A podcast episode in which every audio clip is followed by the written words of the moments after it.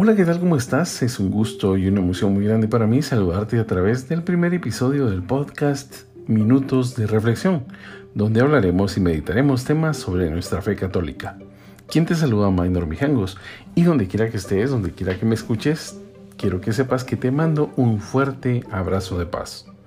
Para iniciar con este episodio, vamos a hablar acerca de un tema muy importante para nuestra fe, para nuestra vida religiosa, y como guía tomaremos las Sagradas Escrituras y también el Catecismo de la Iglesia Católica en su versión para los jóvenes, el Yucat, un documento maravilloso que San Juan Pablo II y luego el Papa Emérito Benedicto XVI pusieron el alcance de todas las personas en el mundo. El tema que vamos a reflexionar se titula ¿Qué sabemos de Dios? Y para comenzar meditaremos con la lectura bíblica tomada de Romanos capítulo 1 versículo 20 que nos dice, porque desde la creación del mundo, sus atributos invisibles, su eterno poder y divinidad, se han visto con toda claridad, siendo entendidos por medio de lo creado, de manera que ellos no tienen excusa. Medita ahora unos segundos qué fue lo que más te llamó la atención de esta lectura bíblica.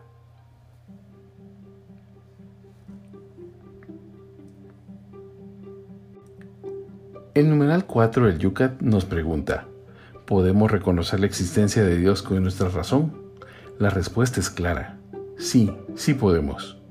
La razón humana puede conocer a Dios con certeza. Para profundizar en esto, nos podemos ir al catecismo en el numeral 31 al 36 y del 44 al 47 y vamos a descubrir, vamos a profundizar más en este tema, porque el mundo no puede tener su origen y su meta en sí mismo. En todo lo que existe hay más de lo que se ve, y es que el orden, la belleza y la evolución del mundo señalan más allá de sí mismas, todas en dirección a Dios. Todo hombre está abierto a la verdad, al bien y a la belleza. Oye dentro de sí la voz de la conciencia que le impulsa hacia el bien y lo aleja del mal. Quien sigue esta pista razonablemente encuentra a Dios. Existen dos signos más que con este tema eh, podemos encontrar meditando también sobre una verdad que no tiene negación, y es que hemos sido creados por y para Dios. Muchos preguntarán, ¿cómo me doy cuenta de esto? Y es que es fácil de comprender. Por muchos años en nuestra historia reciente, hemos escuchado cómo los hombres motivados por un deseo infinito han logrado grandes hazañas y éxitos. Hombres que tienen mucho dinero quieren aún más. Hombres que tienen muchas mujeres y quieren aún más. Hombres que tienen deseos extravagantes y quieren aún más. Nada de lo material de este mundo les satisface. Y es que la respuesta es evidente.